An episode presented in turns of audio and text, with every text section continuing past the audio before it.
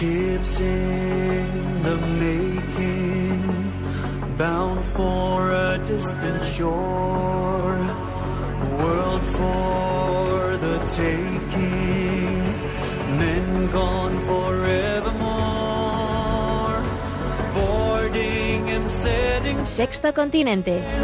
yet victory won't Dirigido por el obispo de San Sebastián, Monseñor José Ignacio Monilla.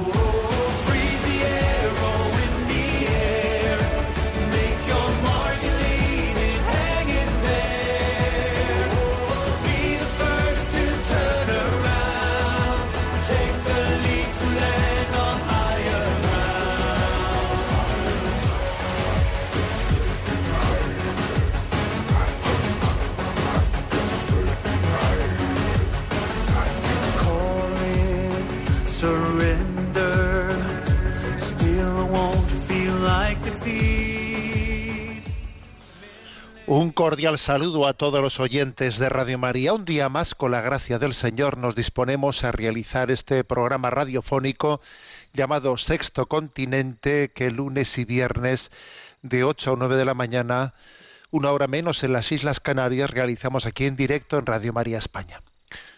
Hoy es viernes 26 de noviembre y eteme aquí que todo el mundo nos dice que hoy es el Black Friday y venga con el Black Friday por arriba y venga con el Black Friday por debajo. ¿eh?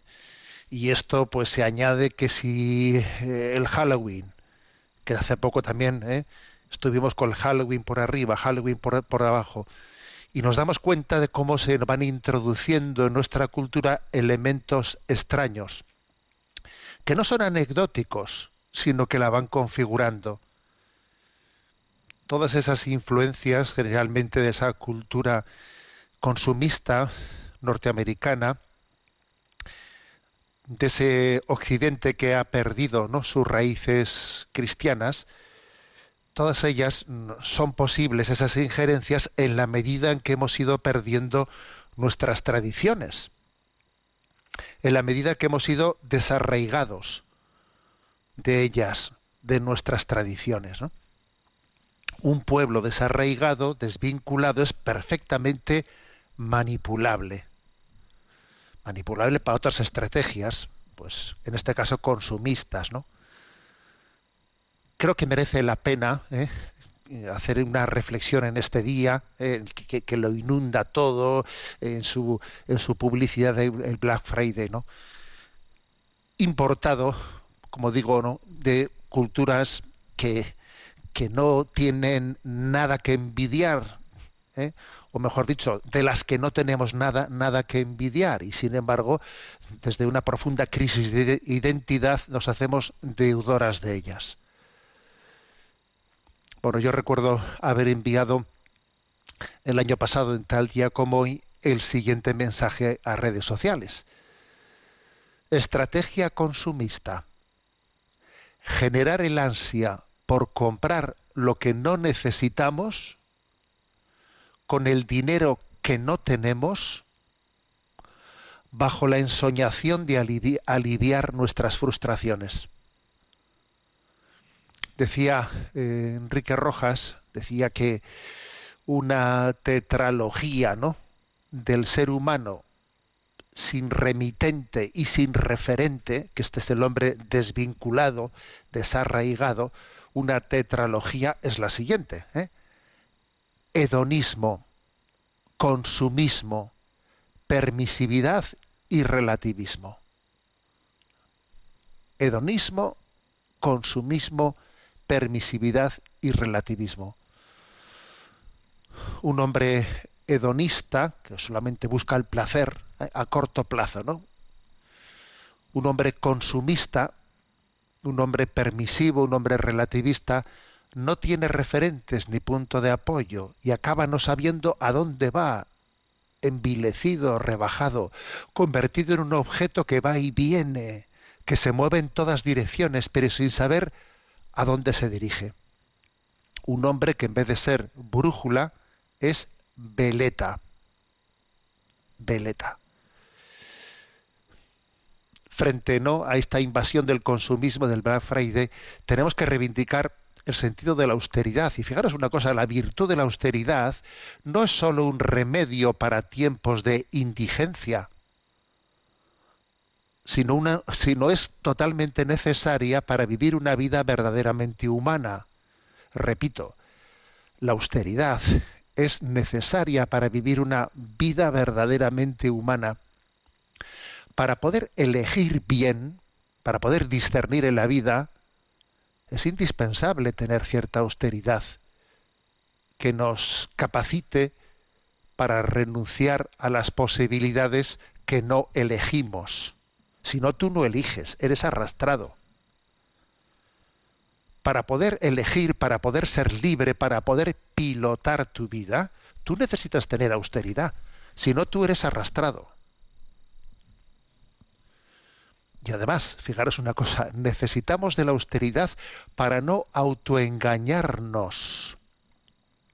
De forma que no estemos buscando desesperadamente y sin éxito lo infinito en lo finito.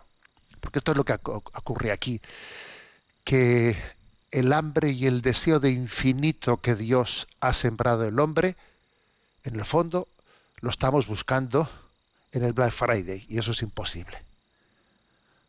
Estamos buscando desesperadamente lo infinito en lo finito y eso eso es contradictorio ese deseo de felicidad que no eres capaz de saciar, compro una cosa en cuanto que me llega, eh, me siento insatisfecho, pienso la siguiente, vuelvo a comprarla, me siento insatisfecho.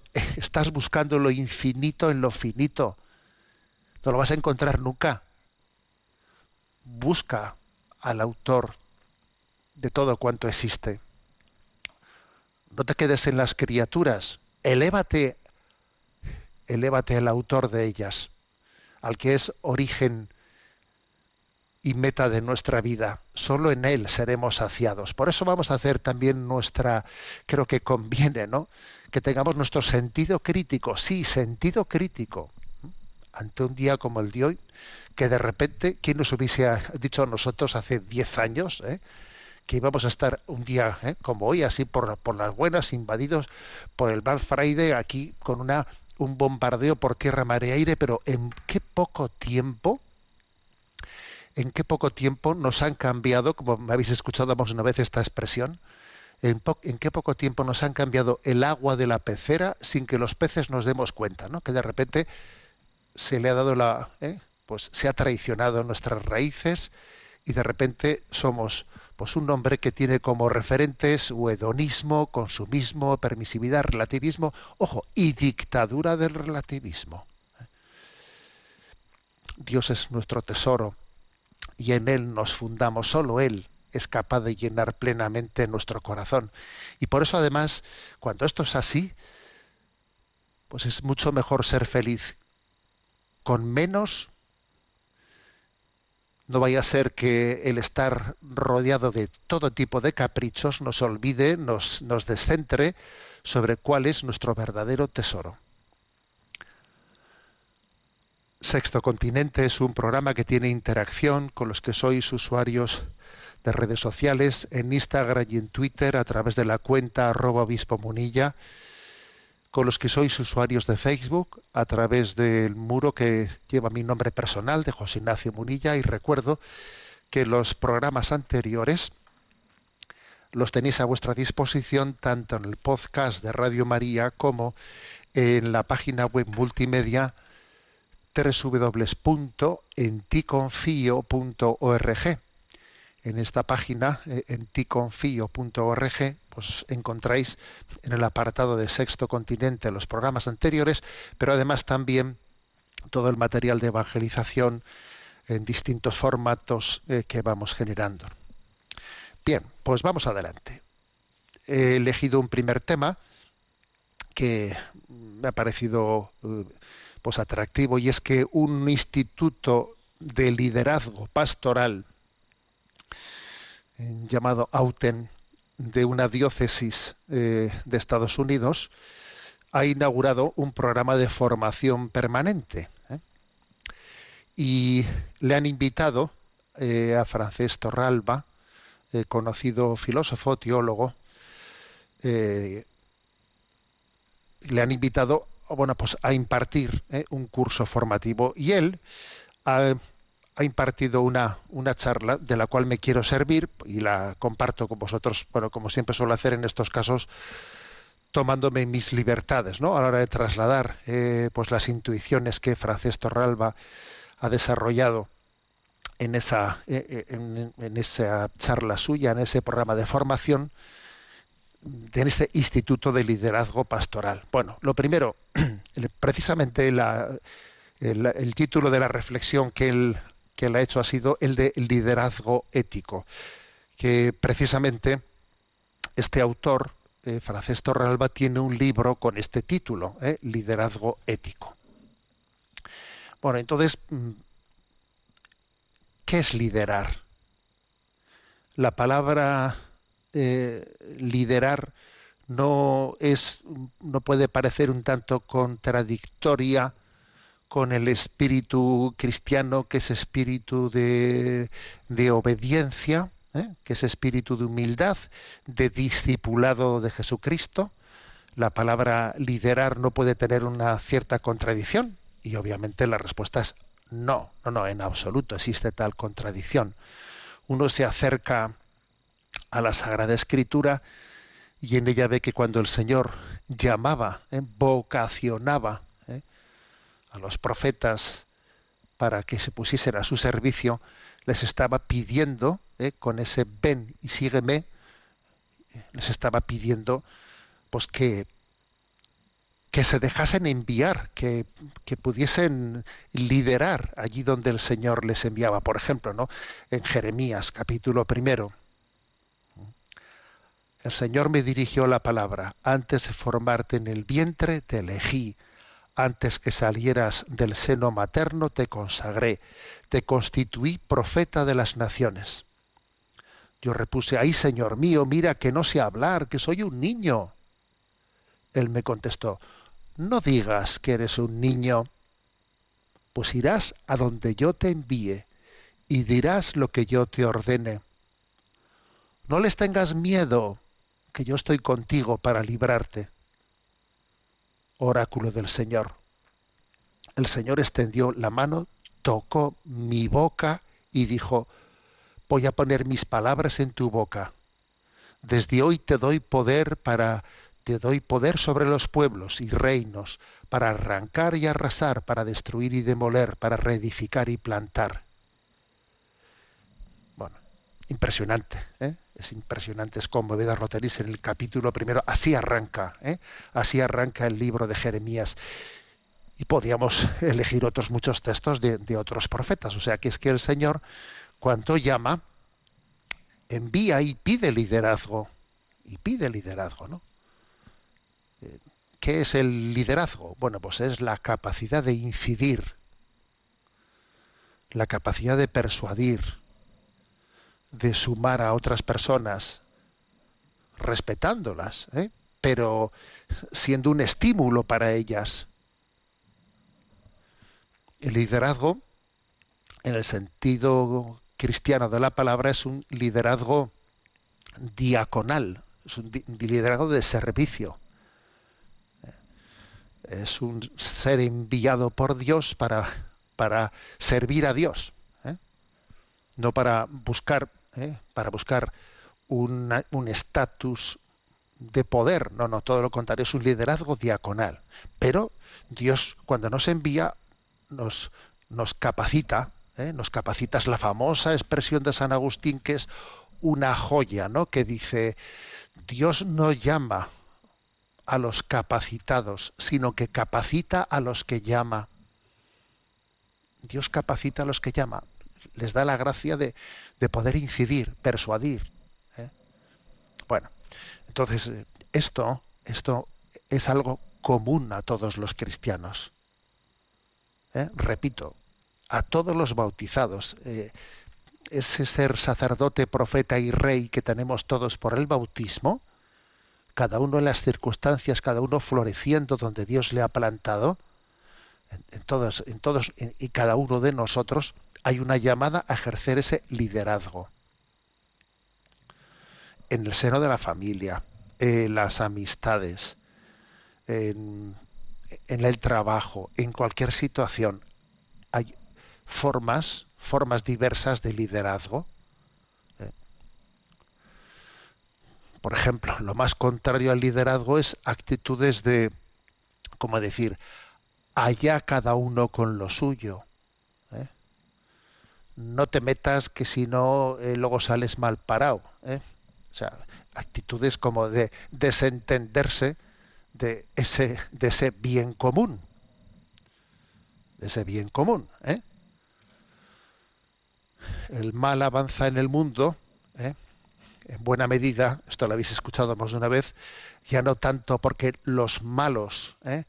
estén haciendo lo que están haciendo, sino que el mal avanza porque los buenos, entre comillas, no hacen lo que debieran de hacer. ¿Eh? Por esa falta de, de, liderazgo que cada uno de nosotros estamos llamados a ejercer, florecer donde Dios nos ha plantado, ¿eh? ponernos al servicio del, del, bien común, que eso es estar en tu sitio, ocupar tu puesto, ¿eh? ocupar tu puesto, tu lugar, en esta batalla, ¿eh? esa batalla del reino de Dios que se abre, que se abre paso, ¿no? Bueno, pues tenemos que pedir, Señor, dame la gracia de, de, de poder ser fecundo, de poder incidir, persuadir, ¿eh? de que los dones que me has dado o esas cualidades que me has dado, cada uno tiene las que tiene y tenemos que descubrirlas, ¿no? Sean puestas al servicio de tu proyecto. Bueno, entonces en esta charla a la que me he referido, de Frances Torralba, se habla de siete cualidades,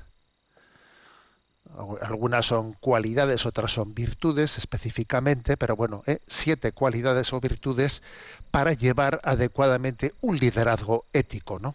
Yo, yo diría un liderazgo cristiano. ¿eh? Y son las siguientes, ¿no? Paso a describirlas. Primera, eh, entusiasmo entusiasmo. ¿eh? Me habéis escuchado muchas veces esta expresión que dice, solo los enamorados enamoran. La primera condición para poder ser testigo del Señor es estar enamorado de Él, estar enamorado de su palabra, estar enamorado de su proyecto. Solo los enamorados enamoran. A ver, y se nos suelen notar, se nos suele notar eh, cuando estamos verdaderamente enamorados o cuando actuamos como unos, perdón la expresión, eh, pues como unos funcionarios. Digo, perdón por la expresión, porque claro, cuando digo esto de, de los funcionarios, claro, si es que te, yo, yo, conozco muchísimos funcionarios eh, que, que, viven de una manera muy vocacionada su vida. Entonces, claro, la verdad es que disculpad que hoy en día utilizamos eh, pues en nuestro lenguaje la palabra funcionario, pues bueno, pues en, un término negativo, pero bueno, me entendéis los funcionarios, no, no lo toméis como una especie de, de desprecio a vuestra vocación. Bueno, quizás debiéramos de matizar esto, pero bueno, pero está claro, eh, voy a lo que voy. Es decir, que solo los enamorados se enamoran y se nos suele notar cuando estoy enamorado de lo mío o cuando en el fondo estoy ahí, pues porque, pues porque me toca estar. Entonces creo que es, aquí la clave está en cómo mantener ese entusiasmo y no desencantarse. Porque es verdad que a veces puede ocurrir que en un momento determinado de nuestra vida sí hemos estado entusiasmados, sí hemos estado enamorados, pero luego viene la vida y la vida tiene muchos, eh, muchos altos y bajos y, te lleva muchas decepciones y, frustraciones y lo que tú hubieses querido que hubiese salido bien, pues, pues se resiste y te vas desencantando y desencantando. Entonces, claro, se trata de que es un enamoramiento que tiene que ser cultivado volviendo siempre al amor primero. Un cristiano es aquel que tiene un corazón enamorado y además cuida ese enamoramiento, lo cuida. Y está siempre atento a, mm, a revivir la llamada al, al reenamoramiento, a volver al amor primero. Lo cuida con esmero, por ejemplo, sobre todo en su oración, en su oración, en redescubrir en el Evangelio esas novedades que el Espíritu Santo no, no, nos, nos, hace ver. ¿no? Cuando uno se, se, pone delante del Evangelio en profundidad, siempre es nuevo. Y el Señor te hace ver detalles de ese pasaje evangélico que, que, que antes no, no, no, habías percibido. Y entonces, entonces es cierto, eso, eso, eso está cultivando tu, eh, tu, entusiasmo, que es la primera cualidad de ese liderazgo, ¿no? Tu enamoramiento. Entonces, hay que cuidar ese enamoramiento para no pasar, ¿no? A actuar de, de una manera, pues, convencional, fría, mm, eh, estereotipada, que eso, pues, te, te, te, impide poder ejercer esa vocación al liderazgo. Segundo lugar, segunda cualidad, la humildad la humildad. ¿eh? Para empezar, porque, porque en esta vida Dios nos pide que lideremos y que seamos liderados. Y las dos cosas ocurren a la vez. ¿eh? O sea, las dos cosas ocurren a la vez. Liderar y ser liderado. Y es muy importante que el liderazgo sea vivido en humildad, nada de que el liderazgo me esté endiosando, que se me suba a la cabeza. Y para esto suele ser muy interesante repasar eh, eh dentro de nosotros, o sea, estar autorrecordándonos continuamente, que estoy aquí porque el Señor me ha llamado y que seguiré estando mientras que Él mantenga su llamada y quedaré un paso a un lado inmediatamente, pues cuando vea que el Señor me hace otra llamada distinta o está pidiendo a alguien que coja el relevo que anteriormente me había dado a mí. Eso es importantísimo, ¿no? No aferrarse, o sea, no tener apego alguno a ese servicio que el Señor nos ha pedido y revisar esto continuamente y revisarlo y lejos de sentir una cierta tristeza ¿no? dentro de nosotros, porque es que ay, aquí ha venido alguien, claro, este nuevo que ha llegado, eh, pues me puede quitar a mí el puesto, pero bueno, bendito sea Dios que, que, que, suscita que alguien eh, coja mi testigo, ¿no? Eso en vez de ponerme triste, todo lo contrario, me alegra el corazón, ojalá apareciesen más jóvenes, ¿no?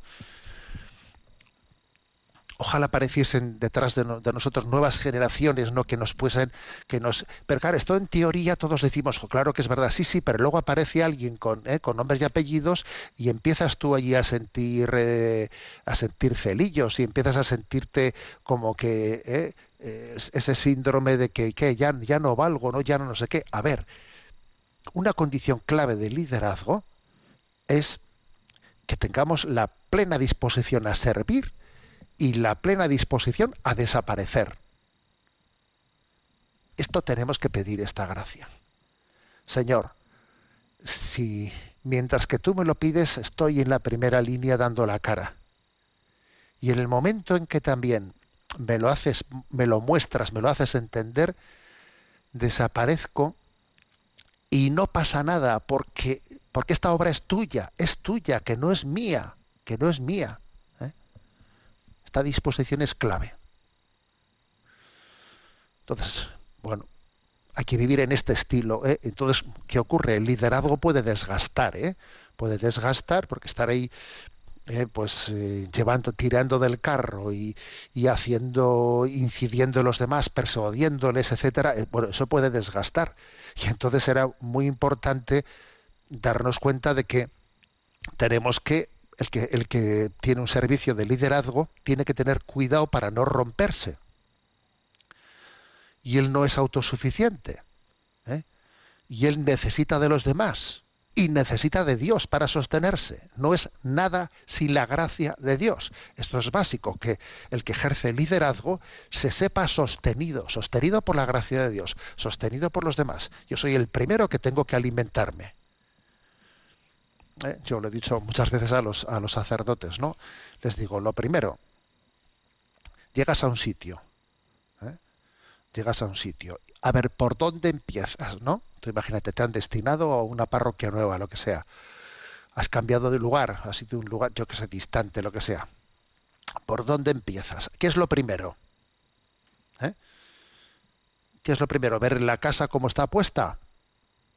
Enterarte de los datos de los datos de la parroquia, de cuántos niños hay en la catequesis, cuántos habitantes tiene la parroquia, qué comunicaciones hay para poder desplazarte. A ver, ¿por dónde empiezas? ¿Qué es lo principal? A ver, con todos mis respetos, lo principal es a quién acudo para confesarme, con quién puedo acompañarme espiritualmente. Eso es lo primero. Empezamos por ahí.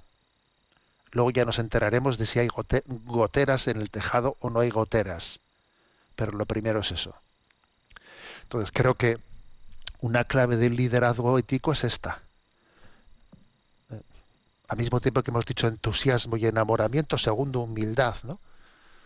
Yo vivo vivo este liderazgo como un servicio, mientras que el Señor me lo pida, sin apego alguno a Él, con la disposición de, dar un paso a un lado cuando Dios me lo pida, y además, como sé que es algo que me supera, me, me cuido, nada de autosuficiencia, necesito de la gracia de Dios, necesito ser cuidado, cuidado. Por lo tanto, segunda condición para el liderazgo es humildad, tener conciencia de mi de, lo que es la gracia de Dios y de mis límites.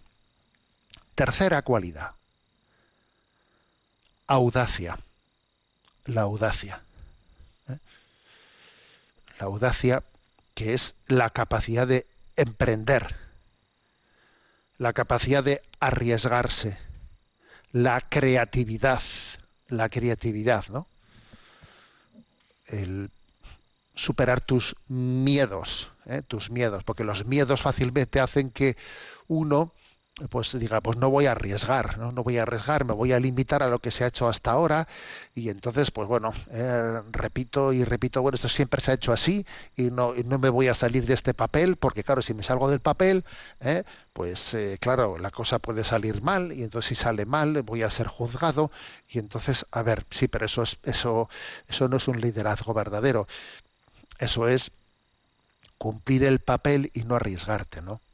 Entonces, una, una característica de este liderazgo cristiano tiene que ser la de la audacia, capacidad de emprender, de arriesgarse, de creatividad, ¿no? de imaginar nuevos caminos, cómo llegaríamos, cómo hacemos. Oye, esto hasta ahora sirve, si sirve y funciona, tira para adelante con ello, ¿no? Pero si esto, a ver, va flojeando por aquí, antes llegábamos, pero ahora ya no, esto no es eficaz, busquemos nuevas formas y no tengamos miedo a ser audaces, ¿no? ¿Y eso cómo se hace? Pues mira, se discierne, se prueba un camino, luego se evalúa y se corrige. ¿eh? Entonces se hace discernimiento, prueba, evaluación y corrección se discierne. ¿Cómo lo haría? Venga, yo creo que esto podría, pruébalo. Luego, evalúalo. Y luego, corrígelo. Esto funciona así. O sea, no, pensemos que, un líder es alguien que va a tener una especie de, de voz en off que el Espíritu Santo le va a hablar por la noche y le va a decir cómo tiene que hacer las cosas. No, eso no, no funciona así. Discierne, prueba, evalúa, y luego corrige lo que tengas que corregir y venga, y vuelve de nuevo, discierne, prueba, evalúa, corrige y así vamos, esa es la audacia. Esa es la audacia, pero eso supone creatividad y los santos han sido muy audaces, los santos han sido muy atrevidos. Vaya que sí lo han sido. ¿eh? Bueno, hablábamos de siete cualidades de este liderazgo, ¿no? Liderazgo ético, liderazgo cristiano. La cuarta, justicia. ¿Qué quiere decir esta expresión? Bueno, pues que un liderazgo tiene que hacerse en base a creer en el bien y en la verdad. O sea, yo no, pretendo llevar las cosas adelante desde falsas componendas, ¿eh? falsas componendas. A ver, ¿a qué acuerdo, eh, a qué acuerdo, a qué componenda llegamos aquí? No, no, mire usted, o sea, eh, tenemos que conducir el barco, pero fundado en el bien, en la verdad no buscando falsos atajos, pues para llegar a falsos consensos, no, o para que me acepten, para que me acepten, entonces no, yo, no, eso no es aceptable. Un pilar fundamental de un liderazgo es el hecho de que tiene que estar fundado, ¿no? Pues todo aquello que discernamos, que, estemos de alguna manera pues experimentando, luego evaluándolo, corrigiéndolo. Este llevar el barco adelante tiene que ser en todo momento cotejándolo desde parámetros de el- la verdad y el bien. La verdad nos hará libres. ¿eh? ¿Esto es justo o no es justo? ¿Esto es verdad o es falso? ¿Esto es para nuestro bien? ¿Nos hace, creer, nos hace crecer en santidad o me aleja de la santidad? A ver, ese discernimiento es, básico, si no nos estamos autoengañando. ¿eh?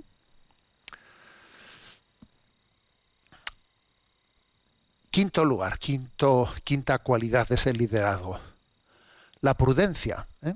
la prudencia. Que alguno dirá, bueno, eso puede ser contrario, contradictorio con la audacia. No. Antes hemos hablado de, de audacia, ¿no? Y ahora hablamos de prudencia, porque es, a ver, que Dios, que el Espíritu Santo nos dé ese equilibrio. Audacia sí, temeridad no. La prudencia es un punto medio entre la cobardía y la temeridad. Y ese equilibrio lo da el Espíritu Santo, lo da el Espíritu Santo en la medida en que se purifica en nosotros lo que haya de miedos que nos llevan a ser cobardes o lo que haya de ansiedades que nos llevan a ser temerarios. Bueno, pues es que se requiere, ¿no? Para poder llevar adelante el liderazgo que Dios nos pone en esta vida, y repito, que nos lo pone a todos los que me estáis escuchando, todos, ¿no? Se requiere esa intimidad con el Espíritu Santo y pedirle que nos purifique. Señor, purifícame de miedos para que no sea un cobarde. Señor, purifícame de pasiones ansiosas para que no sea un temerario y para que sea prudente y, y destierna, ¿no? A la luz del Espíritu Santo. La prudencia se traduce en capacidad de anticipar las consecuencias de los actos, de ser reflexivo, de decir, a ver, por este camino lo más probable es esto, por el otro camino lo más probable es lo otro, ¿no? Y entonces, teniendo en cuenta la responsabilidad que yo tengo sobre las personas que Dios ha puesto bajo mi liderazgo, porque cada uno arrastramos a personas, ¿no? Entonces uno dice, a ver, si yo hago esto, ¿le voy a hacer bien a las almas que Dios me ha encomendado? O más bien les voy a hacer mal. ¿Qué paso es el que les va a acercar a ellos más a Dios? ¿Qué paso es el que más les puede alejar, confundir o incluso escandalizar? A ver, con esta pregunta se disciernen muchas cosas, ¿eh? Si antes de tomar decisiones nos hacemos esta pregunta, ya os aseguro yo que el campo queda bastante clarificado, ¿no? O sea, Dios me ha encomendado unas almas, unas personas, que vamos, vamos en el mismo carro. ¿Por dónde yo les ayudo a ellos a ser más santos y por dónde les estoy confundiendo? Este es un elemento de prudencia a la hora de discernir en la vida. Sexto punto, sexta cualidad ¿no? de, de un buen liderazgo cristiano, la fortaleza. La fortaleza en el sentido moral y espiritual del término, ¿no? La capacidad de enfrentarse a contrariedades. La capacidad de mantenerse a flote en medio de críticas, porque cuanto más responsabilidades se tiene en la vida, más críticas te van a llover, porque eso es de todas, todas. En la medida que asumes el liderazgo, pues vas a ser objeto de, de críticas, de cosas. A ver, eso es así. Es, es, la condición humana. No puedes asustarte por ello, sino es imposible que cumplas esa vocación que Dios te da. ¿Te imaginas eso que hemos leído al principio de la vocación de Jeremías, del capítulo primero de Jeremías? Vete, vete, yo te diré lo que... No, pero me, me van a criticar, Señor. Claro que te van a criticar. Claro que te van a criticar. ¿Te imaginas que Jeremías le dijese al Señor, es que es que prefiero quedarme en casa ¿eh? para que así no me critiquen, ¿no? La fortaleza es clave. La fortaleza. Y la fortaleza solamente es posible, no cuando uno es, es un Superman, no.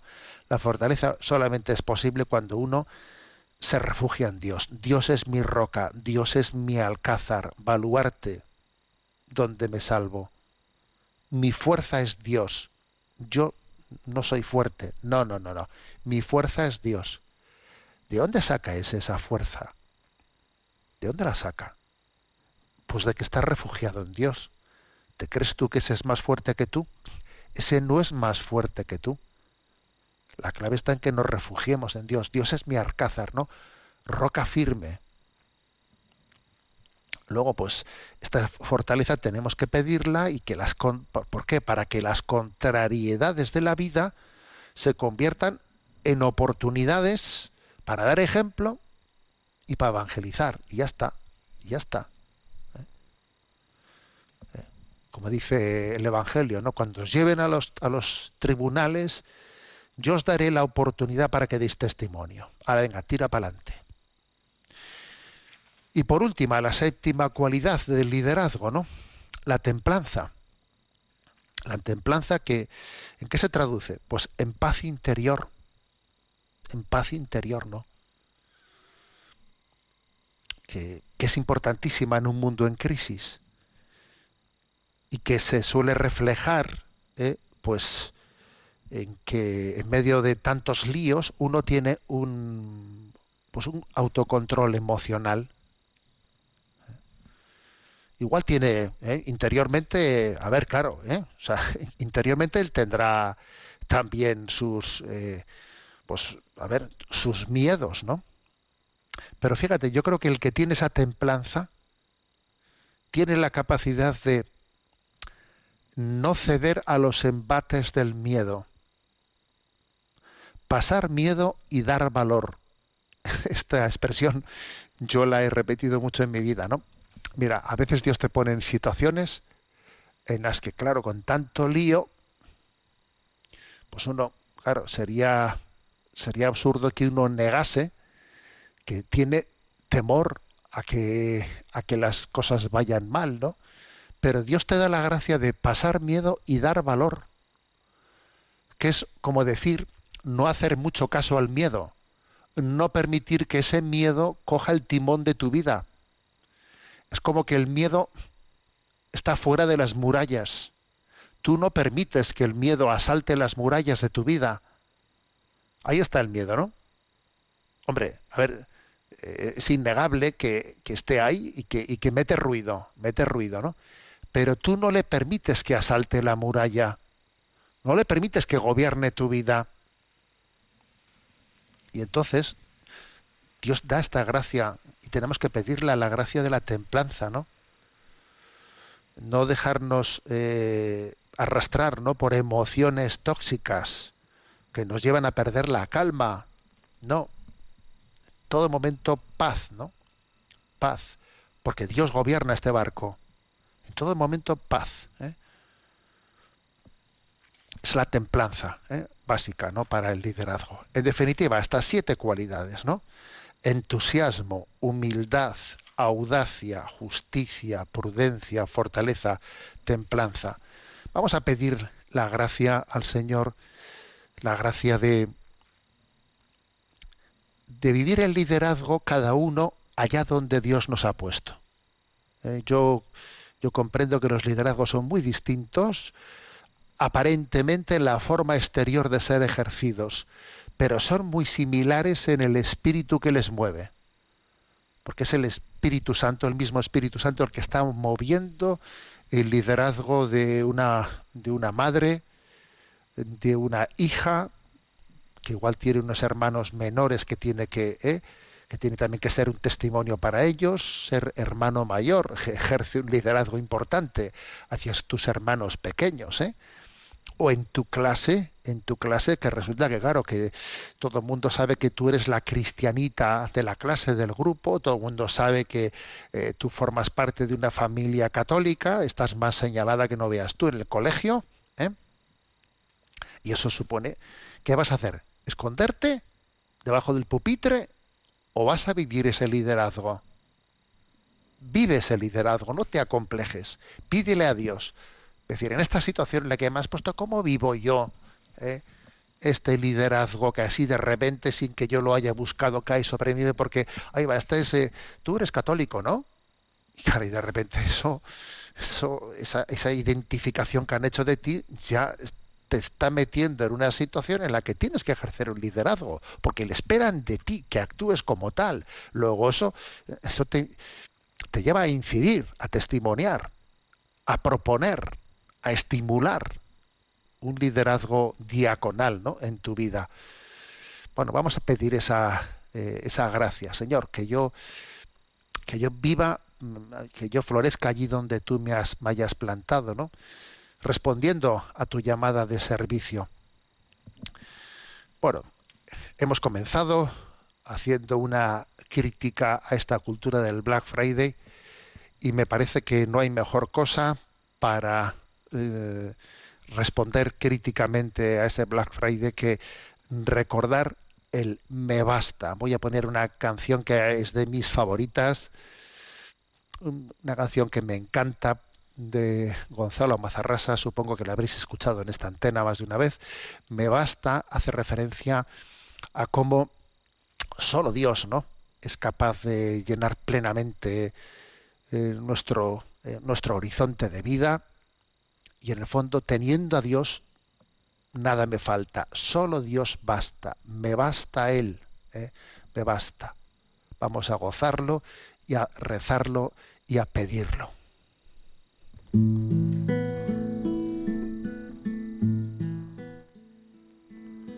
Me basta porque sé que estás aquí, encerrado en una urna de cristal, volando a lomos de una nube gris,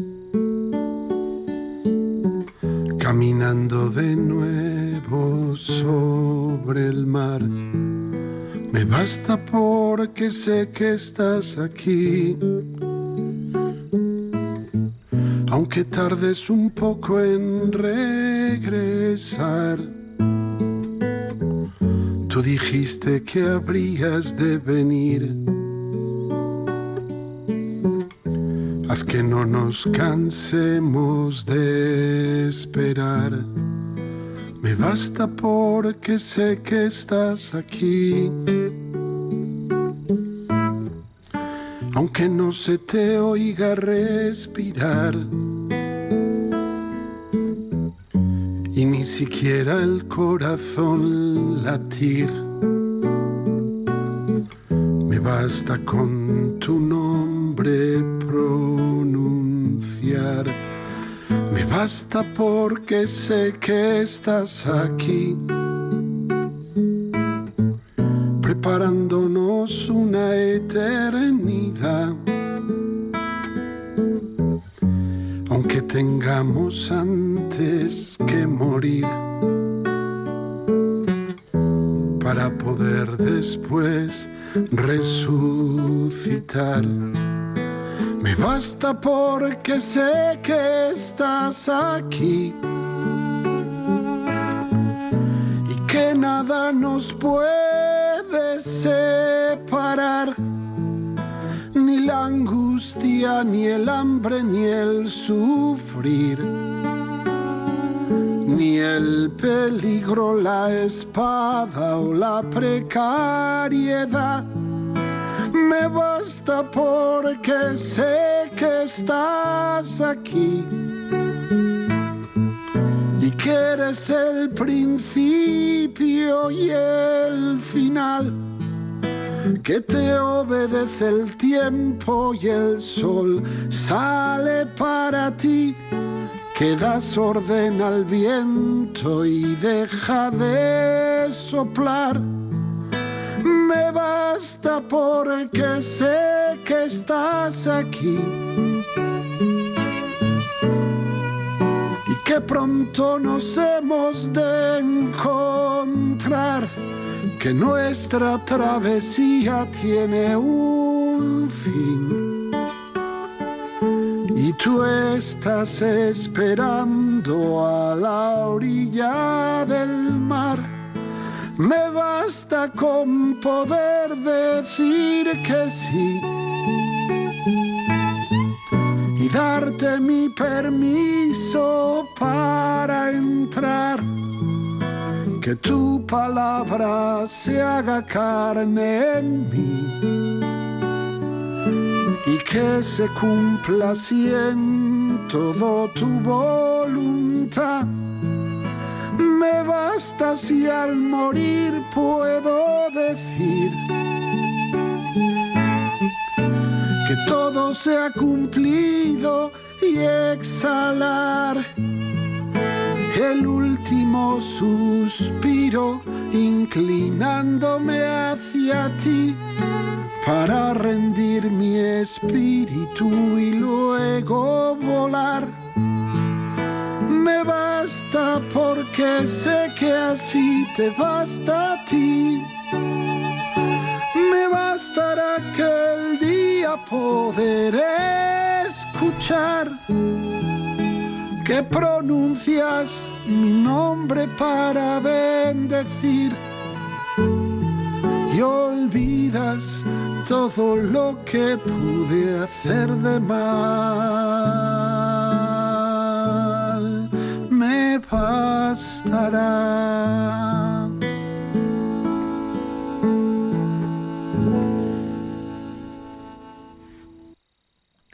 Me basta, me bastará con tu gracia. Tenemos nuestro rincón del DOCAT. Nos toca el punto 258 ¿eh? dentro de este apartado sobre preservar la creación. Y el punto 258 dice, ¿la ecología no es más bien un reto técnico para especialistas? Y responde, no. Tal y como el Papa San Juan Pablo II resaltó en la Cumbre Mundial sobre Desarrollo Sostenible de Johannesburgo en el año 2002, cada cristiano tiene una vocación ecológica que en nuestros días es más urgente que nunca. Su idea central fue la de que una humanidad ecológica en la que la dignidad del hombre, perdón, su idea central fue la de una humanidad ecológica en la que la dignidad del hombre ocupa un lugar central. Y a esto se añade que tenemos que comprender también otros asuntos como el respeto a la vida, el trabajo y la responsabilidad a partir de Dios, que es el buen creador de un mundo bueno. Una cita de San Juan Pablo, la siguiente, estando en paz con Dios, dice San Juan Pablo II, podemos dedicarnos mejor a construir la paz con toda la creación. Todo cristiano debe saber que constituye una amenaza para la paz mundial no hacer caso a la naturaleza como se merece, por ejemplo, explotando sin consideración los recursos naturales. Bueno, es muy interesante, fijaros que eh, este punto eh, nos remita a San Juan Pablo II y que, porque estas citas que hemos, hemos recogido son de San Juan Pablo II en el año 2002 en la Cumbre del Desarrollo Sostenible de Johannesburgo y la última de la Jornada Mundial de la Paz en el año 1990. Ojo, ¿eh? lo digo esto porque podría parecer por el influjo de los medios de comunicación que estamos totalmente no dependiendo de lo que nos trasladan como que este tema del, respeto a la ecología es una cosa de ahora, de estos últimos años y como si se le hubiese ocurrido al Papa Francisco, que se le ha sacado el de la manga, que ahora de repente tenemos un Papa que le por el ecologismo. A ver, pero que no nos damos cuenta de que en el magisterio del Papa Benedicto XVI y de San Juan Pablo II esto estaba súper presente. Claro. Y mientras que ellos lo decían, eran absolutamente ignorados por los medios de comunicación, ¿no? y ahora como nos vienen con esta especie de ideología globalista y entonces han incluido el ecologismo deformándolo en la comprensión que nosotros la comprendemos, ¿eh? deformándolo, lo han incluido en los objetivos del milenio y en esa especie de ideología global, tenemos el miedo de cogerle paquete, antipatía eh, al tema de la ecología porque nos parece que es una invención de, ¿eh? de, cuatro personas ajenas a la, a la tradición cristiana que nos están metiendo con esto una ideología. A ver, claro que existe esa especie de nueva ideología y de querer hacer una especie de nueva religión de, eh, de, la ecología y otras y otras cosas, ¿no? Y del igualitarismo y no sé qué. Pero el, el valor ético moral de la ecología lo ha mantenido la Iglesia Católica, vamos, muchísimo antes de que llegase esta, ¿eh?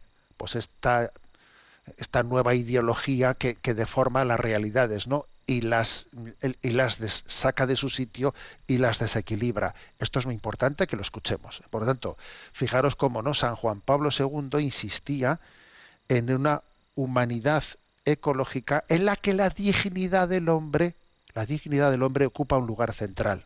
¿eh? Que ese es el problema, que ahora tenemos un tipo de ecología que no reconoce la especial dignidad del hombre una ecología que pretende cambiar la antropología. Claro, eso, eso, eso es una falsa ecología, ¿eh? que no distingue la, dignidad del hombre de la dignidad de las plantas, que, que, que está promoviendo el aborto y luego eh, metiendo una multa porque alguien atente contra los huevos de pues de no sé qué especie especie de aves, ¿no? O sea, cometiendo cometiendo auténticas contra- contradicciones pues por, por, por una eh, ecología en la que el hombre ha dejado de ser el centro ¿no? de esa concepción ecológica. Bueno, por eso insiste en partir de Dios como el creador del mundo y entender que estando en paz con Dios es como estamos, eh, eso, eso funda nuestra paz, nuestra integración en la creación. Si el hombre no está en paz con Dios, que es el creador, difícilmente se integrará bien ¿no? en, en esa creación que tiene a Dios como, como origen. Aquí hay una afirmación que algunos dicen, bueno, ¿y eso por qué?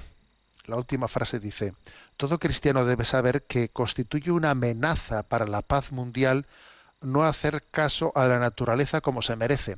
A ver, pues porque, claro, porque hay muchas guerras que en el fondo eh, se originan por la falta de recursos naturales o porque estos han sido esquilmados. Las guerras que tienen por detrás el tema del agua. Hay muchas guerras, claro, que se están originando por motivos de, de que yo quiero acceder a determinados recursos naturales, a recursos y entonces eso acaba siendo un motivo, ¿eh? un motivo de guerra. Dice, hay que saber que puede llegar a constituir una amenaza para la paz mundial no hacer caso a la naturaleza, explotar sin consideración recursos naturales, claro. O sea, hay que ver dónde están eh, eh, el punto de partida de muchas. De muchas guerras. Y en ese sentido, eh, en este sentido, pues, fíjate, eh, hay como tiene que haber una un estilo, una cultura, una cultura cristiana que integre, ¿no? que integre el ecologismo. Y así entendemos, aquí en este punto 258 se ha puesto eh, se ha puesto en los márgenes una cita, mm, está así, del Papa Francisco, de la encíclica Laudato Si, 211, el punto 211, en la que habla de la importancia del estilo austero, del estilo austero de vida, para que no suponga el estar esquilmando los recursos naturales. Y así de esa manera, si no se están esquilmando, ¿no? agotando los recursos naturales, pues entonces, claro, el, riesgo, ¿eh? el riesgo de tensiones, de yo controlo, porque yo quiero tener bajo mi control los recursos naturales que son escasos y con los conflictos que esto genera y con las guerras que acarrean, pues lógicamente estamos, estamos poniendo las bases para un mundo, para un mundo en el que, en, en el que todos seamos capaces, ¿no? de disfrutar de la naturaleza sin hacer una guerra de ello entre nosotros. Y fijaros algo, eh, una especie de aplicación práctica. ¿eh? Ahora que tenemos un poco de fresco, ¿eh? que bueno, fresco, unos dicen, oiga, esto, esto le llama usted fresco, hace fría estos días, ha bajado mucho la temperatura. Fijaros lo que dice el Papa Francisco en este punto 211 de Laudato Si. Si una persona, aunque la propia economía le permita consumir y gastar más, habitualmente se abriga un poco en lugar de encender la calefacción, ¿no? O de subirla a tope, como solemos decir, se supone que ha incorporado convicciones y sentimientos favorables al cuidado del ambiente. Por ejemplo, ¿no? O sea, es que claro, nos estamos acostumbrando a que, a en casa hay que estar pues en, mangas cortas casi a, ¿eh? pues a no sé cuántos grados, ¿no? A 24 grados en casa. Hombre, claro, si todo el mundo, ¿no? Si, si resulta que, que vamos buscando una comodidad absoluta que supone eh, pues un consumismo bárbaro, al final, al final ese consumismo va, va, tirando recursos, va tirando recursos y va generando una competitividad para ver quién tiene acceso a esos recursos y a ver ese, ese gas que viene, te cierro el gas, no te cierro el gas, la guerra con los otros, los que sirven el gas porque los recursos son escasos, estamos, estamos generando un mundo en, el que lo estamos sustentando sobre bases que son explosivas, que son explosivas. La austeridad es muy importante para no generar ese riesgo de tensiones, ¿eh? riesgos de tensiones, de competitividad, de, acceder a lo que el otro no puede acceder, a ver quién tiene más recursos, a la energía, etcétera, ¿no? La austeridad es muy importante. Y aparte de para cuidarte a ti mismo y no ser manipulado, por supuesto. Bueno, tenemos el tiempo cumplido. Me despido con la bendición de Dios Todopoderoso, Padre, Hijo y Espíritu Santo. Alabado sea Jesucristo.